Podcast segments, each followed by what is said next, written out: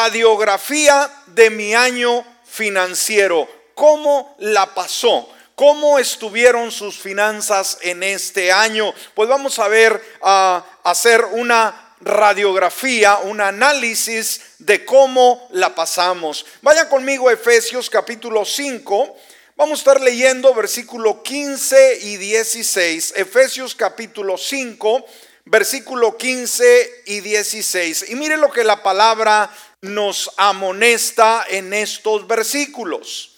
Dice, así que tengan cuidado de su manera de vivir. ¿Qué nos dice Dios, iglesia, en este momento? ¿Qué nos dice? Tengan cuidado de su manera de vivir. ¿Cómo estamos viviendo?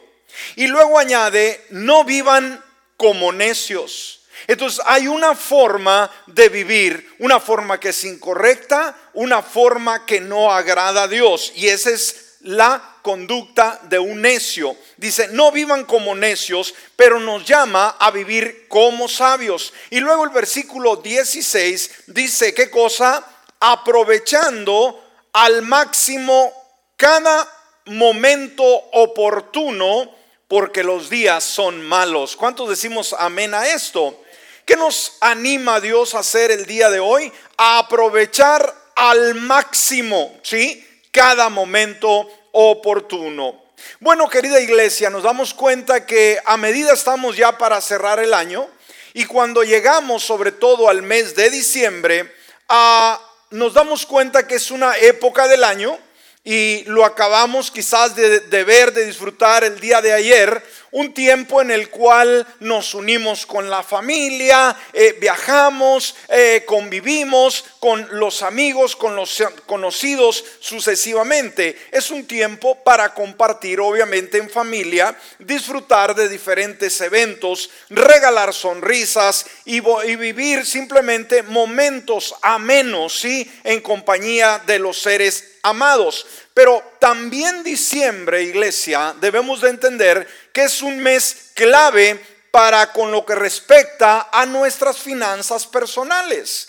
Y como hemos estado hablando a través de esta serie, nos damos cuenta que las finanzas son importantes para Dios y si solo son para Él, son para nosotros cuando hay unas finanzas muy malas, vamos a pasarla muy mal y vamos a quejarnos con Dios y vamos a quejarnos con la gente. Por lo tanto, debemos de saber cómo poder mantener una estabilidad financiera. Entonces, este, este mes de diciembre, dijimos, ah, nos da la oportunidad de poder analizar sobre nuestra situación financiera, pero también es un tiempo para planificar el nuevo año que ya se avecina. Esto eh, es oportunidades. Así que para ello nos va a ser muy útil a cada uno de nosotros reflexionar, ¿sí? ¿Sobre qué? Sobre cómo eh, ha sido nuestro comportamiento financiero en este año, qué hicimos bien en nuestras finanzas y cómo podemos mejorar. Así que hagamos una radiografía de nuestro año financiero. ¿Le parece? ¿Cómo terminó este año? ¿Cómo quisiera que hubiera terminado? ¿Sí? ¿Cómo va a comenzar el siguiente? ¿Cómo desea terminarlo? Bueno, vamos a dar algunos principios muy sencillos, muy prácticos, pero nos van a ayudar a desarrollar una radiografía más clara de nuestra situación económica. Así que si está apuntando, por favor, número uno, en primer lugar, ¿He tenido las actitudes correctas respecto al dinero? Es una pregunta. He tenido, si cada uno de nosotros individualmente, las actitudes correctas respecto al dinero. Hemos sabido lo que Dios nos dice que es el dinero para nosotros. Nos hemos preocupado en ser buenos mayordomos, buenos administradores. Bueno, la forma, escúcheme, y esto, este primer punto ya lo hemos visto en la serie, pero vamos a reforzar porque es importante, sumamente importante. Este es el primer escalón, es el punto de partida a una vida con propósito financieramente generosa, hablando en esta área. Ahora, la forma en que manejamos nuestro dinero, la forma que usted se administra, es una indicación del compromiso que usted tiene con Dios. ¿Escuchó? La forma que usted maneja su dinero muestra el compromiso que usted tiene con Dios. ¿Sí? Así que analice, ¿es usted una persona sabia en manejar su dinero? ¿Sí? Bueno, va a revelar simplemente cómo sirve a Dios o en su lado contrario, cómo no lo sirve. Y esto es delicado, es serio, pero es una radiografía muy clara. ¿Qué hace la radiografía, hermanos? Cuando se toma una radiografía, ¿qué es lo que ah, muestra una radiografía en nuestro cuerpo? ¿El exterior nuestro? No, refleja el interior nuestro. Entonces, aparentemente podemos nosotros decir, pues yo sé administrar mi dinero. Pero una radiografía va a describir a ciencia cierta lo bueno o lo malo que somos en nuestra administración. Ahora, solo cuando nuestra actitud es correcta, usamos el dinero de la mejor manera que sirva a Dios y obviamente a sus propósitos. Ahora, Dios nos ha creado y nos ha proporcionado los medios, una vocación, una carrera. Por eso tenemos la responsabilidad de cuidar los recursos que a cada uno de nosotros Dios nos ha confiado. Aquí puede haber empresarios, aquí puede haber simplemente ayudantes en algún trabajo. Bueno, de acuerdo a lo que tú ganas, de acuerdo a lo que Dios te ha confiado, tú tienes que demostrar que eres un buen administrador en lo poco o en lo mucho que Dios te da. Y esto nos lleva a tres principios importantes respecto al dinero y a los bienes. Y es muy importante que usted los apunte. Tres principios importantes respecto al dinero y a los bienes. Principio número uno, Dios es el dueño de todo. ¿Estamos de acuerdo, iglesia? ¿Cuál es el primer principio, el punto de partida, hermanos? Dios es el dueño de todo. Amén. La Biblia deja muy claro que este mundo y todo lo que en ello hay le pertenece al Señor. ¿Qué nos dice el Salmo 24.1? Del Señor es la tierra y todo lo que hay en ella, el mundo y los que la habitan. Entonces, nunca debemos olvidar que el verdadero dueño no somos nosotros. El hombre humanista ha creído que todo lo merece y que todo lo va a ganar con su esfuerzo. Pero cuando se muere se va a dar cuenta que realmente nada era suyo, ¿sí? Que era solamente administrador y tiene que regresárselo a quien se lo proveyó, que es Dios. Segundo principio, todas las cosas provienen de Dios. ¿Cuál es el segundo principio, iglesia? Muy importante. Todo lo que tenemos, lo que vamos a tener, lo que vamos a administrar en el futuro, todo proviene de Dios. No es de tu inteligencia, no es de tu capacidad. No solo Dios es el dueño de todas las cosas, sino de todo lo, todo lo que recibimos proviene de Él, todo. Y cuando hablamos de la salud, cuando hablamos de la salvación, cuando hablamos de la familia y cuando hablamos del dinero, todo proviene de Él. Entonces, no solamente es dueño, sino que lo que recibimos proviene de Él. Primera de Crónicas, capítulo 29, versículo 12, en su primera parte. Mire lo que dice. La riqueza y el honor solo vienen de ti, hablando de Dios, ¿sí? Porque tú gobiernas todo. Porque Dios es un Dios soberano, nos damos cuenta que la riqueza, la abundancia, la provisión proviene de Dios. Y esto nos lleva al tercer principio. Nosotros y todo lo que tenemos pertenece a Dios. ¿Cuál es el tercer principio, hermanos? Nosotros y todo lo que tenemos pertenece a quién? A Dios. Tuyo no es nada, mío no es nada, todo le pertenece a Dios. Entonces, estos tres principios son importantes. Pertenecemos a Dios porque porque él nos creó. El Salmo capítulo 100, versículo 3 en su primera parte nos dice este hecho. Reconozcan que el Señor es Dios ¿Qué nos dice su palabra, hermanos? ¿Qué hay que hacer? Reconocer que el Señor es Dios y añade, Él nos hizo y no nosotros a nosotros mismos. O sea, no somos obra de la casualidad, no somos obra simplemente de un horror, ah, eh, perdón, un error humano. Somos obra de Dios. Entonces, de estos tres principios, iglesia, estos tres principios gobiernan todo. Y cuando queremos la bendición financiera en nuestra vida, debemos reconocerlos que son sencillos, son tres, y aplicarlos a nuestra vida. ¿Cuántos no tenemos problema con estos tres principios? No hay ni un amén. Amén. No esté, no esté con miedo. Muy bien, punto número dos. Punto número dos. Haciendo la radiografía de este año, la pregunta es, ¿me esforcé para generar suficiente dinero en este año? Amén. Este es el segundo reto. La segunda radiografía, me esforcé para qué? Para generar suficiente dinero en este año. Ahora, esto nos habla acerca de cómo adquirir nuestro dinero. ¿Y cuál es la forma más clara, eh, más contundente, más sencilla de poder generar dinero? Trabajando, no transeando. Trabajando. Entonces, la forma de generar dinero es trabajando. Ahora, el trabajo bien hecho, iglesia, ¿sabe que Te permite vivir mejor. ¿Qué es lo que dije, hermanos? El trabajo bien hecho te permite vivir mejor. Ahora, la pregunta es, ¿cuántos queremos vivir mejor? Ahora, eh, debemos tener ese balance, hermanos. Muchas veces tenemos a ciertas actitudes, ciertos criterios de, de, pobreza, de limitación, de que Dios quiere que yo viva siempre arruinado, siempre apaleado, siempre en necesidad. Y no es el caso, hermanos. Dios no nos llama a ser multimillonarios y si Él lo quisiera hacer con nosotros, qué bueno. Pero déjeme decirle que lo que sí quiere Dios es que vivamos bien. Amén. Y usted pone el estándar, ¿qué es lo que es vivir bien?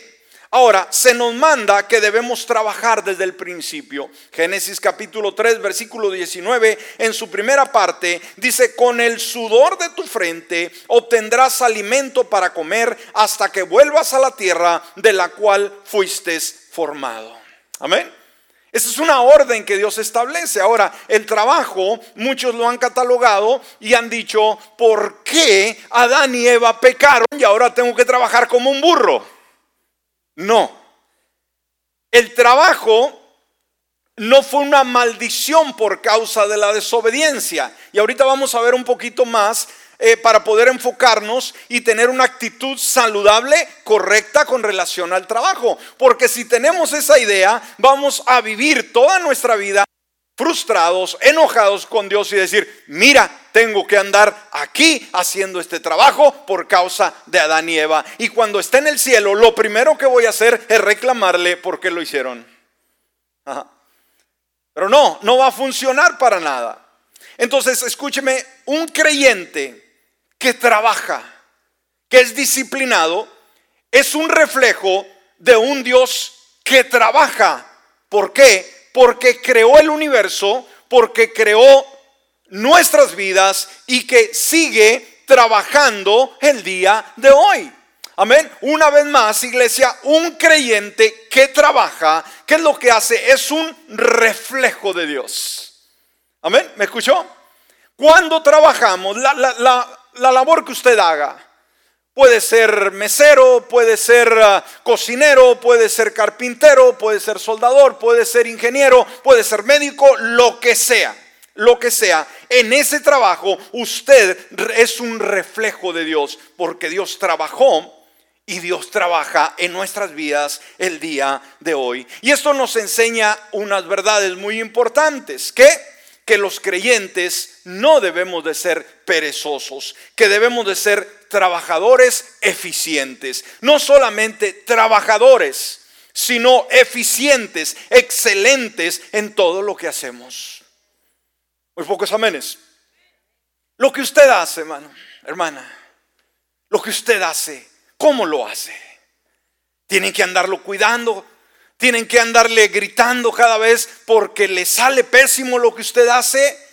Bueno, usted debe capacitarse y debe pedirle al Señor sabiduría para que su trabajo sea el más excelente. Que en el trabajo a usted lo apunten con el dedo, no por perezoso, no porque nunca se presenta al trabajo, sino porque es una persona honesta, una persona transparente, una persona eficaz que sabe hacer bien su trabajo. ¿Está conmigo? No hay cómo perfeccionarnos, cada día ser mejor, es decir, es que no puedo. Bueno, hay que superar el no puedo y hay que hacerlo mejor. Ahora, veamos algunas razones por qué el trabajo es valioso. En primer lugar, a través del trabajo amamos a Dios. Wow, ¿cómo dijo pastor? Sí, a través del trabajo amamos a Dios, porque sabe, una de las cualidades, de las virtudes más importantes, ah, eh, eh, de cómo nosotros podemos amar a Dios es a través de la obediencia. Si no obedecemos, lo demás no tiene sentido. Podemos estar muy ocupados en tantas cosas. Si no hay obediencia a lo que Él nos dice, simplemente estamos en un desacuerdo total con Dios. Entonces veamos, a través del trabajo, amamos a Dios. Amamos a Él cuando le obedecemos de corazón y amamos a nuestro prójimo. ¿Por qué? Porque se da cuenta usted que a través de su trabajo usted beneficia a su prójimo de una forma u otra. Y esto vamos a verlo en el segundo punto. Segundo, a través del trabajo servimos a las personas. ¿Qué dije, hermanos? A través del trabajo, ¿qué hacemos? Servimos. Cuando usted está trabajando, usted está ofreciendo un servicio a los demás. Por ejemplo, si usted es mesera o es mesero, Sí, ¿será que hace un buen trabajo? Claro que sí. Levanta la orden, trae los refrescos, trae la comida, está al tanto de que todo esté bien. Si usted es el cocinero, de la misma manera. Si usted es el gerente de un ah, negocio, eh, obviamente para qué está, aun si es un político, lamentablemente los políticos buscan sus puestos para beneficiarse ellos mismos. Pero ¿sabe usted que un político es puesto por el pueblo para servir al pueblo y que lo sostiene el pueblo? Pero lamentablemente la política es muy corrupta o las personas han corrompido la política. Entonces, la mayor parte del trabajo nos damos cuenta, hermanos, que son redes, ¿no? Que se entrelazan, en las cuales brindan eh, una empresa, un negocio, una tienda, y todos, todos tienen una función. Pero la función es que simplemente servir a las personas.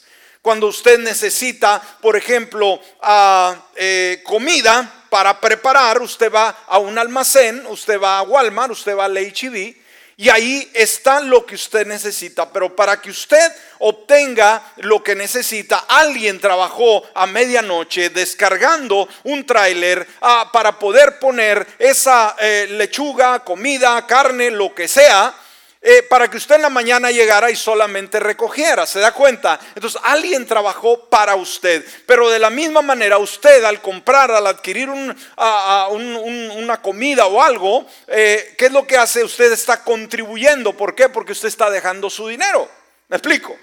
Entonces, a través del trabajo servimos a las personas. En tercer lugar, a través del trabajo satisfacemos nuestras propias necesidades. ¿Sí? Hay necesidades que yo tengo, que usted tiene como persona, como individuo en primer lugar, ¿sí? Ah, Dios espera que los adultos, ¿sí? Ah, que tenemos responsabilidad, que tenemos hijos, que tenemos familia, pues nos mantengamos a nosotros mismos. Dios no quiere que seamos carga eh, ni al gobierno, ni a las instituciones, ni a la iglesia, sino que nosotros seamos los que proveemos en nuestro hogar. Hay lamentablemente en este país, que es un lugar de oportunidades, cuánto desfalco de dinero hay de personas que viven completamente del gobierno. ¿Sí? Gracias a Dios por las ayudas que hay, que en un caso de necesidad te pueden pagar una renta, eh, te pueden dar eh, las, estampillas para comida, eh, te puede ayudar con algún fondo, eh, de desempleo, gracias a Dios por ello. Pero sabe que hay personas que se han impuesto y han creado a sus hijos siendo mantenidas en su totalidad por el gobierno. Hay apartamentos, departamentos, apartamentos, como le quiera llamar, en cualquier ciudad, aquí en nuestra ciudad, nuevecitos que quizás ninguno de nosotros tenemos la dicha de vivir como uno de ellos. Y ahí vive gente que está siendo mantenida por el gobierno, que no trabaja y que recibe un dinero. Ahora, hay gente imposibilitada, hay gente enferma, hay gente que no puede trabajar, pero hay unos lagartones, y escúcheme, discúlpeme la palabra, que están bien sanotes y están siendo mantenidos por el gobierno. Eso es injusto, es intolerable.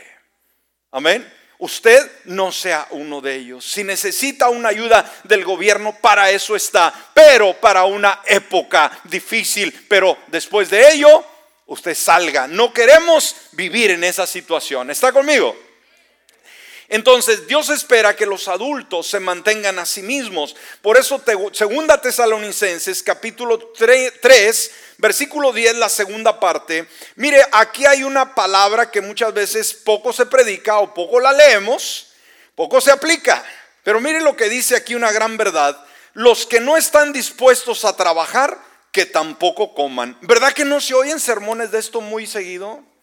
¿Verdad que nadie publica esto? ¿Sabe? No estoy trabajando, por lo tanto no voy a, comer. No es muy popular este versículo. Y creo que habrá miles de personas que quisieran borrar ese versículo de la palabra, pero ahí ha estado desde siempre. Una vez más, hermanos, ¿cómo es Dios? Es simplemente así, directo. Si alguien no quiere trabajar, que no coma. Decir, no quieres trabajar, pues no coman, no. Pero lamentablemente hay muchos que no quieren trabajar, que son vagos, pero cómo les gusta comer. Y de la misma manera, hay comedores publicitarios aquí en la ciudad y en cualquier lado que llegan a comer y comen mejor que usted y yo. Mm, lamentablemente. Bueno, veamos esto.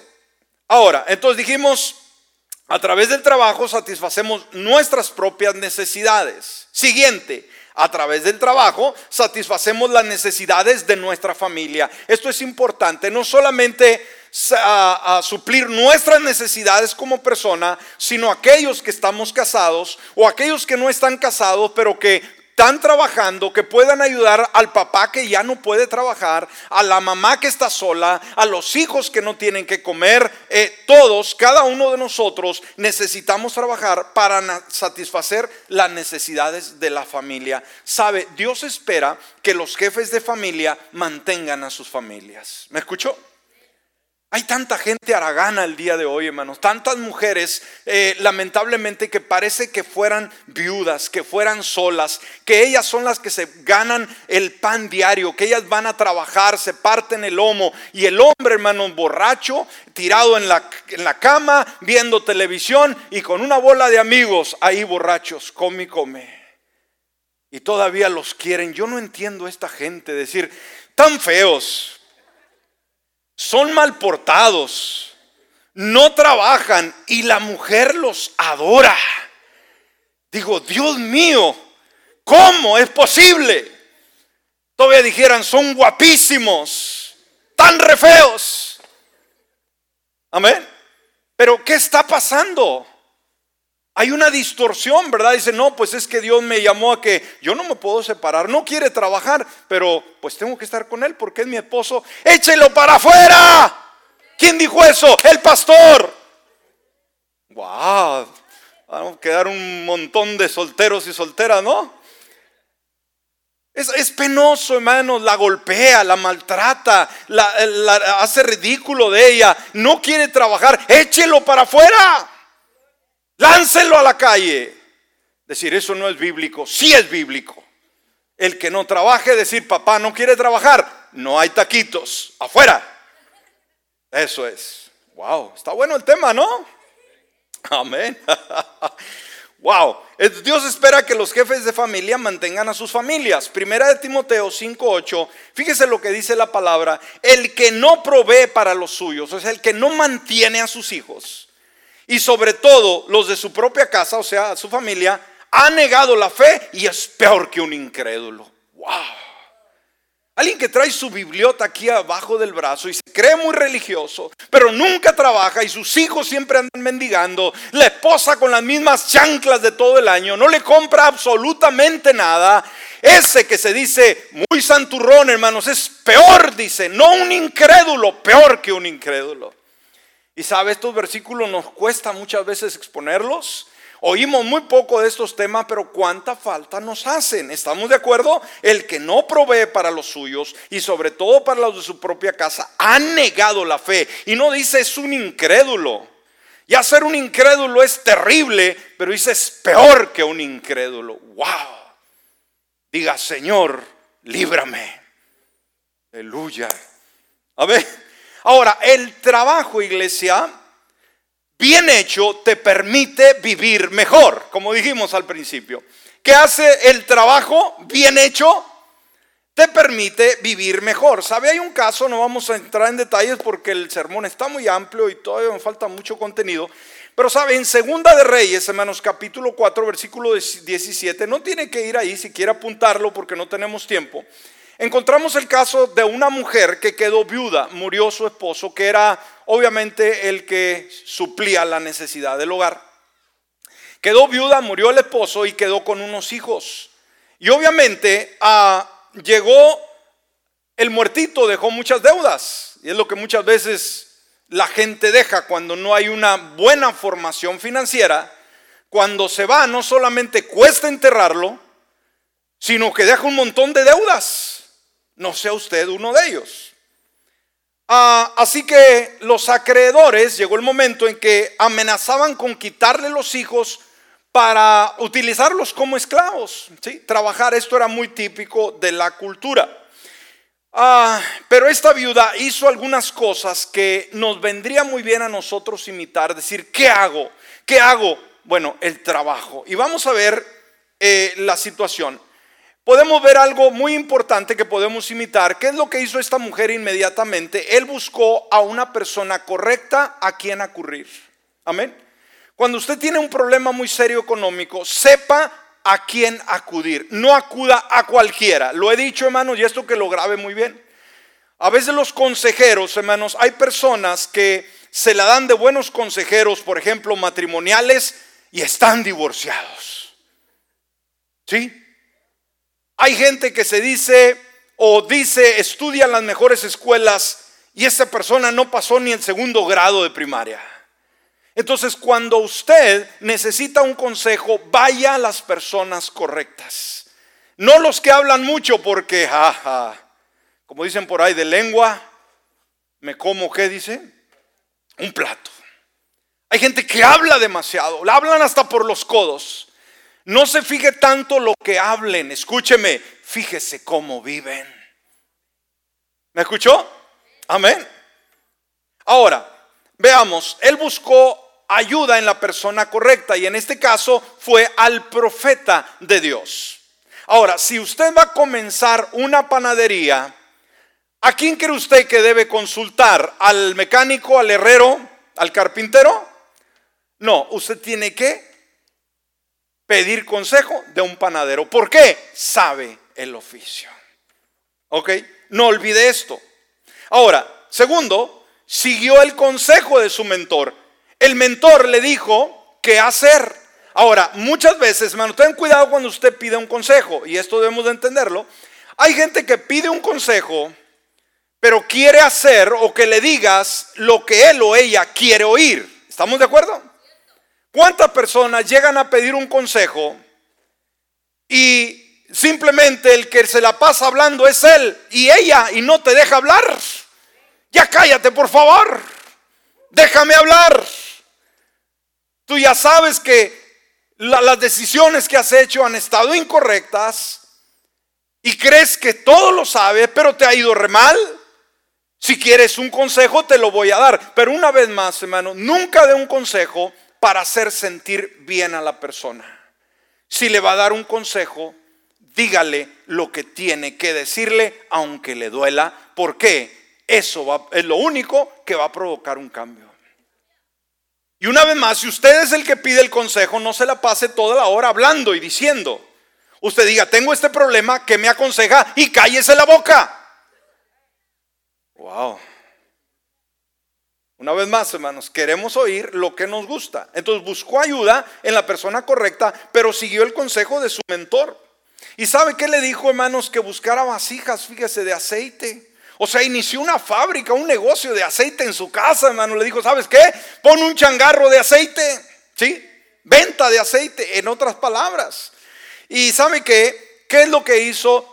Produjo aceite a través de un milagro maravilloso de parte de Dios y la obediencia con ese aceite, obviamente lo vendió y pagó sus deudas. Entonces, el caso de la viuda nos deja algo claro, hermanos. Escúcheme bien. Tiene problemas financieros, no puede salir de deudas, tiene un montón de, de situaciones. Aprenda de esta viuda. Todos tenemos, escúcheme el consejo, todos tenemos, igual que la viuda, un aceite que vender. ¿Me escuchó? Decir, pues no, no tengo dinero. Pues trabaja no tengo trabajo, haz algo. Hay personas que prefieren, hermanos, quedarse en la casa de ir a lavar un carro, cortar el pasto en algún lugar o arreglar, arreglar un porche o algo. ¿Me está escuchando? Se degradan.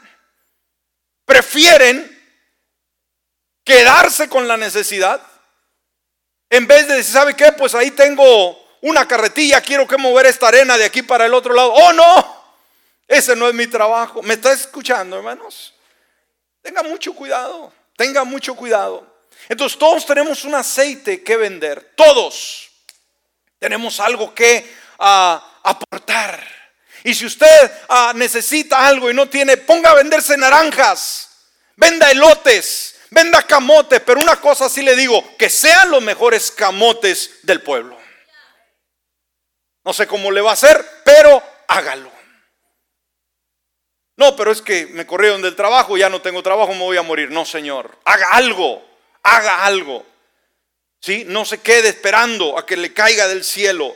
Ya sea una idea, todos tenemos que vender algo, ya sea una idea, una habilidad, una destreza, un servicio, un producto que ofrecer. ¿Cuál es su aceite? Y lo está vendiendo. Usted es más creativo de lo que usted se imagina. A veces usted piensa, me corrieron del trabajo y eso fue lo peor que me pudo suceder. ¿Sabe qué? Dice la palabra que todas las cosas ayudan para bien, hermanos. Y el que lo corran del trabajo puede ser el camino hacia un negocio que jamás usted se imaginó. ¿Está conmigo en esta hora? Dale un aplauso al Señor. Aleluya. Gloria a Dios. Bueno, entonces esto nos lleva al siguiente punto. Dijimos el segundo punto es simplemente, he tenido las actitudes correctas respecto al dinero en primer lugar, dijimos. En segundo, me esforcé para ganar o generar suficiente dinero. ¿Se esforzó en este año o le faltó acción? Ustedes saber. Usted está aquí el día de hoy como está por algo. ¿Le puso las suficientes ganas? ¿Le puso todos los kilos? ¿O se la pasó viendo Netflix todo el tiempo, meses y meses? Bueno, en tercer lugar, otro principio muy importante, tuve cuidado de no caer en deudas. Esto es muy importante. Tuve el cuidado de no caer en deudas. Sabe, Dios no quiere, escúcheme, Dios no quiere que su pueblo tenga deudas. Mire lo que dice Romanos capítulo 13, versículo 8 en su primera parte. No tengan deudas pendientes con nadie. ¿Qué nos dice Dios, hermanos? No le deban dinero a nadie. Si usted prestó, ¿qué tiene que hacer? Pague. Amén. Y si no puede, dé la cara. Y diga, le voy a venir a cortar la yarda todos los días hasta que pague mi deuda.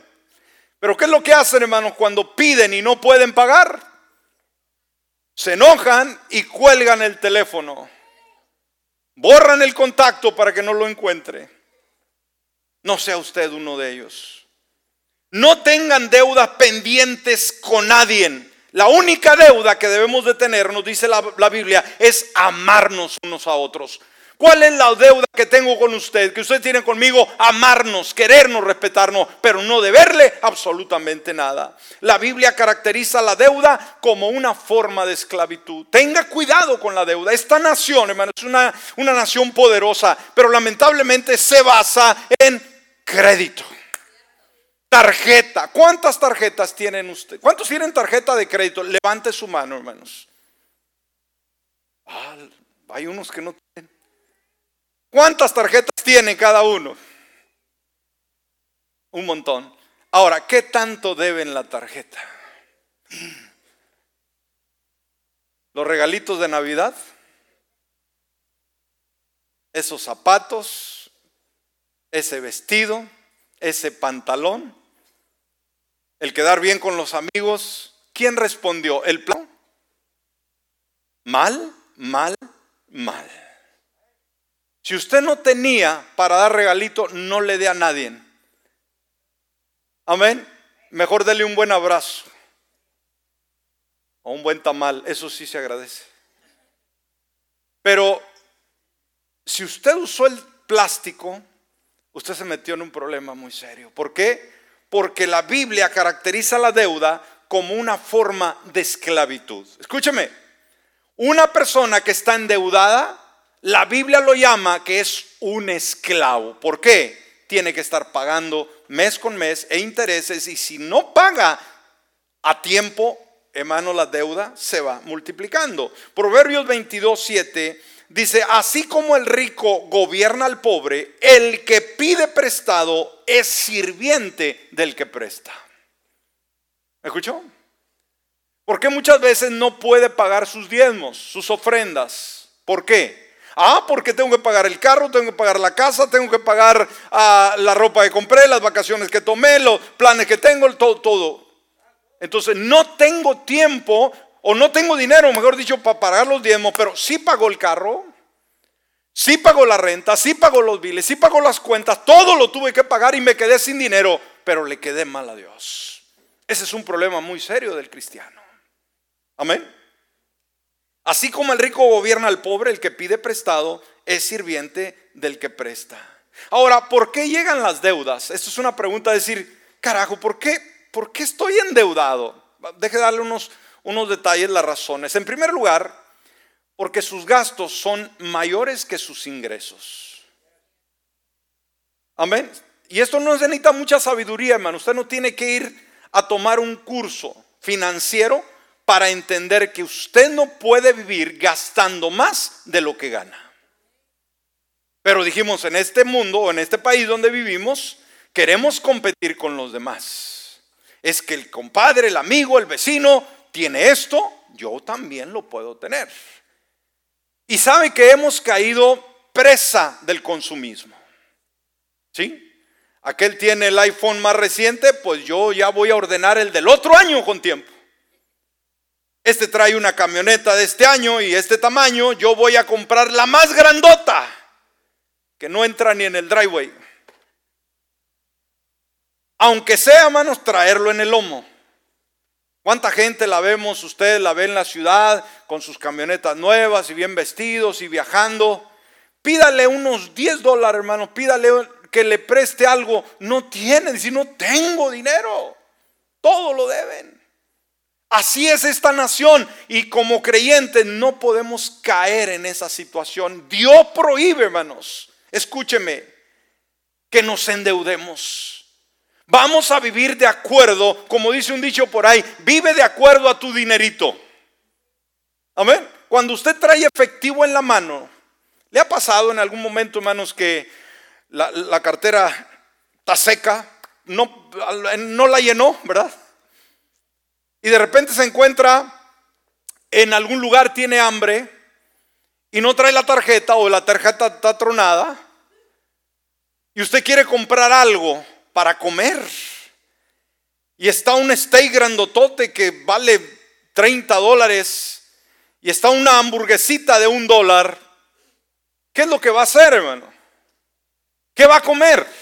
¿Se va a ir por el steak de 30 dólares? No, va a sacar usted, decir, nomás traigo un dólar 15 centavos, pues va a tener que comer la hamburguesa. ¿Me explico? No se va a morir con comer eso. Pero ¿qué, ¿Qué sucede si queremos aquel steak grande? Pues vamos a ir al de lado y decir, préstame 30 dólares porque yo tengo que comerme este steak. Ya empezó a endeudarse. Es solamente un ejemplo, hermano. Entonces, no viva como los demás. Escúchame, hay mucho error. Queremos presumir, queremos vivir como los demás. Pero Él tiene, yo también puedo. Tenga cuidado. Somos creyentes, hermanos.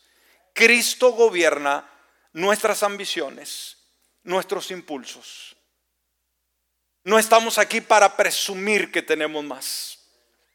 Estamos aquí para vivir bien. Y da lástima que muchos creyentes, hermanos, lamentablemente vivan de esa manera. No, es que en mi rancho todos traen troca nueva. Yo tengo que traer una troca nueva. ¿Quién te dijo que tienes que traer una troca nueva? Ni un amén. Porque varios de ustedes las compraron y están bien endeudados. Recuerde lo que es una necesidad, hermanos, y lo que es un lujo. Si usted lo necesita, obviamente no tiene el efectivo para comprar una camioneta de 60 mil dólares cash efectivo. Tiene que sacar un crédito, pero que verdaderamente esa camioneta sirva para el propósito que usted la quiere, no para presumirla, sino para que la lleve a su trabajo. ¿Me explico? Entonces, vamos, aplauda. Por eso estamos muy arruinados, hermanos. Queremos competir. Queremos dar la mejor imagen. Yo tengo más. Yo vivo mejor. Yo tengo más dinero. Hmm, cuidado. Muchos no han aprendido a mantener sus gastos dentro de los límites de sus entradas. No aprenden a adaptarse a las circunstancias. Hay veces que tenemos, hermanos, que ajustarnos el cinturón, nos guste o no nos guste. Hay que hacerlo. Hay que cortar gastos. Hay tiempos de bonanza, hay tiempos de abundancia. Ahí sí disfrútelo a la manera de Dios, no aprendan a adaptarse o no aprenden a adaptarse a las circunstancias y piden prestado una vez tras otra, de esa forma quedan agobiados por la deuda. Segundo, ya casi terminamos, nos falta todo otro punto, pero ya están los músicos ahí adentro sonando. Roban a Dios en los diezmos y las ofrendas, lo que le decía hace rato, hermanos. Es triste. Muchos no se acuerdan de la causa de Dios y gastan descuidadamente su dinero. Hay personas que creen, hermanos, en los diezmos y en las ofrendas, pero no los dan. ¿Cuál es la razón? No tienen, no les alcanza. Y debemos de entender, hermanos, que Dios es el primero en nuestra vida y el primero que nos pide las primicias de nuestro salario. Lo hemos dicho en otra serie, cuando usted se sienta a balancear los pagos que va a hacer, usted no el primer cheque o el primer pago en tarjeta o en la forma que lo haga, no va a ser el primer pago el de la hipoteca de su casa. No va a ser el carro, la nota del carro. Escúcheme, como cristianos ya aprendamos si queremos bendición financiera. El primer cheque, el primer pago que vamos a hacer son los diezmos al Señor. Lo primero es primero. Amén. Pero ¿sabe qué? Ya después que pagamos todo, si nos queda algo, le traemos las obras a Dios y Dios quiere ser el primero en nuestra vida. Y cuando bendecimos a Dios con nuestro, nuestra primicia del 10%, Dios se encargará de bendecir el 90% que sí nos deja a nosotros. ¿Me escuchó? Amén. Ah, así que cuando no hay dinero, no se pagan diezmos y ofrendas, así roban a Dios con los diezmos y ofrendas. Malaquías 3:8 dice, ¿robará el hombre a Dios? Pues ustedes me han robado, pero dicen, ¿en qué te hemos robado? En los diezmos y las ofrendas. Y por último, ya para cerrar, Simplemente cuando hay mucha deuda, hermanos, no hacen provisión para el futuro. Viven al día, comiéndose la semilla del día y no siembran para el mañana. Si no sembramos, no vamos a cosechar. Muchas veces dependemos tanto del negocio, de la empresa, del trabajo y nos olvidamos, la semilla no la comemos. En las finanzas, hermanos, Dios ve el dinero como una siembra.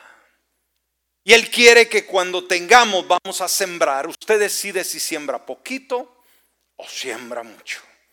Dios no se queda con nada. Es nuestra actitud hacia Dios. Nos ponemos de pie. Faltó el punto número cuatro, hermanos, se lo debo.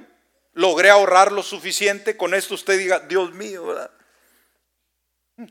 Logré ahorrar lo suficiente. Levante su mano en esta hora ya para cerrar. No vamos a entrar, ya el tiempo se nos fue. Usted solamente afirme con su mano si sí o no ¿Ahorré lo suficiente en este año? ¿Una mano? ¿Dos manos? ¿Tres manos? ¿Cuatro? ¿Y los demás? Levante sus manos. Sí, ahorré lo suficiente. Mis 100 dólares al año los ahorré. No, debió haber sido más. Ese es un punto muy importante. Se lo voy a tratar de dar en otro tema. Pero en esta hora yo creo que es suficiente. Ya tiene sus cachetes rojos y las orejas también. A ver, vamos a orar. Cierre sus ojos en esta hora y como siempre, como siempre debe de entender que todo proviene de Dios, todo le pertenece a Dios. ¿Cómo podemos ser bendecidos siendo Jesús el número uno en nuestra vida? Cuando Él está en el lugar correcto, todo lo demás va a caer en el lugar correcto. Si hay alguien que todavía no tiene a Jesús aquí en el auditorio, o nos ve o nos escucha a través de, cualquier medio, es el momento de hacerlo. Todos orando. Hágalo en esta hora y dígale, Padre Celestial, en este momento yo anhelo conocerte a ti. Abro la puerta de mi corazón y te invito a que tú vengas a morar en él. Te dejo el trono de mi corazón, donde yo he estado gobernando te permito que seas tú el que gobiernas de hoy en adelante. Por Cristo Jesús. Amén y amén. Ahora iglesia, yo lo invitar unos minutos al altar. Vamos a venir aquí al altar, vamos a hablar con Dios. Y vamos a, a sincerarnos con Él.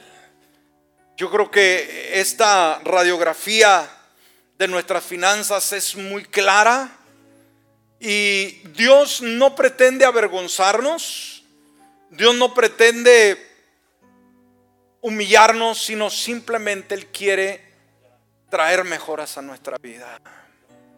Es importante saber cómo estamos en algún área y en este caso de las finanzas para ser mejores.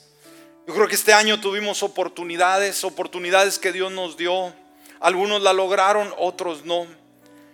Estamos ya para cerrar un año, un año que se nos va, pero también estamos a la puerta de un nuevo año que puede y debe de ser diferente en nuestras finanzas. Y estamos en el lugar indicado y estamos en el tiempo indicado. Todos orando, por favor. Y vamos a hablar con Dios. Padre bueno, te damos gracias en esta mañana. Gracias porque eres un Dios que nos habla a tiempo y fuera de tiempo. Gracias Señor porque estamos viviendo ya los últimos días de este año. Y a través de este tema nos llamas a reflexionar sobre nuestras finanzas. ¿Por qué las finanzas? ¿Por qué no nuestra relación contigo? ¿Por qué no cualquier otro tema? ¿Por qué nuestras finanzas? Porque nos damos cuenta, Dios, que tú quieres hijos agradecidos que tú quieres hijos felices, hijos con un balance emocional y espiritual que te agrada. Y nos damos cuenta que un factor muy determinante en ya sea provocar alegría o provocar tristeza en nuestro caminar contigo son las finanzas. Querramos aceptarlo o no, es un hecho, es una realidad. No podemos ser pleno, no podemos servirte de una forma total cuando continuamente estamos en, en una situación financiera que cada día va decayendo y decayendo. Tú, Señor, eres un, un médico del alma que se acerca a nuestro interior y simple y sencillamente toma esa radiografía para enseñarnos cómo estamos dentro de nosotros. Tenemos esa actitud correcta con relación al dinero. Tú nos hablas, Señor, del dinero más que cualquier otro tema en la Biblia. ¿Por qué será? ¿Por qué será, Dios? Una vez más, cuando no tenemos el recurso, vamos a vivir quejándonos, vamos a vivir dudando, Vamos a vivir frustrados. Vamos a tener dudas. Vamos a quejarnos delante de ti y no vamos a vivir una vida balanceada. Vamos a aparentar que vivimos una vida saludable, pero simplemente nos engañamos a nosotros mismos. Este año, Señor, en medio de la pandemia, ha sido un reto para muchos alrededor del mundo, aún para cada uno de nosotros que estamos en este lugar. Pero podemos ver la intensidad en unos, hogares, en unos lugares, Señor, del mundo más severo que otros.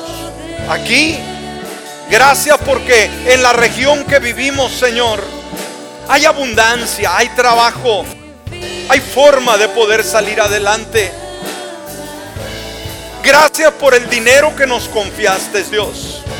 Gracias porque cada fin de semana Hubo un cheque, hubo un salario, hubo un depósito. Los 365 días del año hubo una solvencia económica en la cual tú supliste de una manera sobrenatural. Ahora la pregunta es, ¿qué bien administramos ese dinero?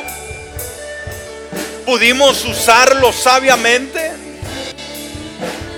¿Pudimos hacer buenas inversiones con ese dinero.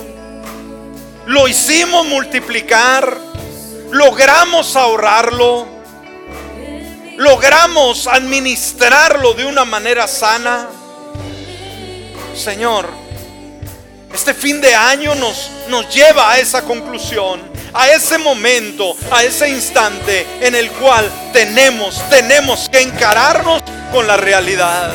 Porque somos un reflejo de tu vida en este mundo. A través de nuestro diario vivir, estamos reflejando quién vive en nuestro corazón. No podemos darle un mensaje negativo al mundo de que servimos a Dios, a un Dios proveedor y rico, cuando nosotros somos muy desorganizados en nuestras finanzas. Acudimos a ti, fuente de agua viva. Acudimos delante de ti, Señor. Si no hemos administrado bien nuestro dinero, te pedimos perdón. Porque no somos dueños de nada. Tú eres el dueño de todo. Nosotros solamente somos administradores. Pero al cerrar el año hacemos un un inventario del año. Y si estamos endeudados, si no tenemos dinero, si este fin de año agotamos lo poquito que había gastando en regalos con personas que quizás ni nos van a agradecer y derrochamos dinero y nos quedamos sin nada, esa radiografía está demostrando las deficiencias dentro de nosotros. ¿Será que en este año, mi hermano, mi hermana, tuviste las actitudes correctas con relación al dinero? ¿Te diste cuenta que aún tu trabajo, aún tus dones, tus habilidades, tu empresa, tu negocio, tu trabajo, tu fuente de ingreso, no, no proviene de ti o del, del empresario, que proviene de Dios? de que todo lo que tú tienes, aún tu vida misma, le pertenece a Dios. Tuviste en este año esas actitudes correctas. De esto depende todo. De esto depende tu salud financiera. De esto depende vivir bien. De poder proveer para tu familia, para tu hogar, para tus gastos. Y no vivir con necesidad continuamente. Pero en segundo lugar, ¿Realmente te esforzaste lo suficiente para trabajar? ¿Le echaste las ganas? ¿Diste lo mejor de ti? ¿Tus habilidades? ¿Tus capacidades? ¿Tus talentos? ¿Tu vocación? Lo que, lo que tú haces. ¿Realmente lo explotaste? ¿Realmente diste lo mejor? ¿Lograste cada oportunidad?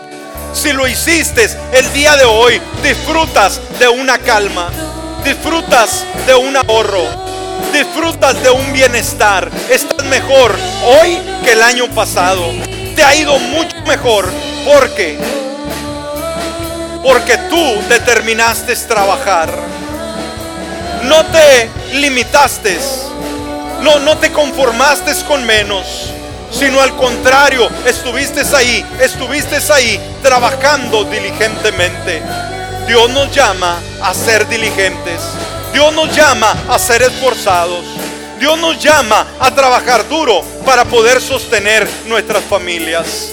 Dios nos llama a poder ver que nuestros hijos tengan un hogar digno, que tengan una educación, que tengan ah, alimento, que tengan ropa, que no batallemos. Esta es nuestra responsabilidad y esto lo va a proveer el trabajo duro, la determinación, el querer salir adelante, el poder tener buenas cosas a través del trabajo, vivir bien y esto honra y glorifica a Dios. En tercer lugar, ¿cuidaste de no endeudarte este año? ¿Cómo está tu tarjeta de crédito? ¿Cómo están los préstamos que quizás sacaste? ¿Qué tanto debes? Día con día vives deprimido, deprimida, porque no puedes pagar las deudas. Día con día estás comprando cosas que no necesitas. Día con día estás tratando de competir con los demás y decir, yo también puedo, yo también tengo, yo también presumo, ten mucho cuidado. Si todo lo que adquieres es a crédito, ten mucho cuidado. La palabra nos dice que aquel que se endeuda es un esclavo del que le ha prestado.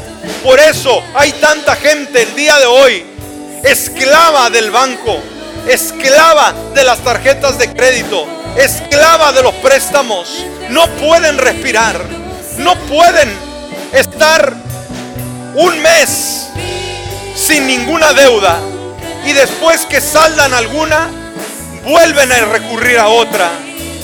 Seamos sabios, iglesia. Seamos sabios. Y vamos a pedirle al Señor que Él nos dé la gracia que Él nos dé el potencial, que Él nos dé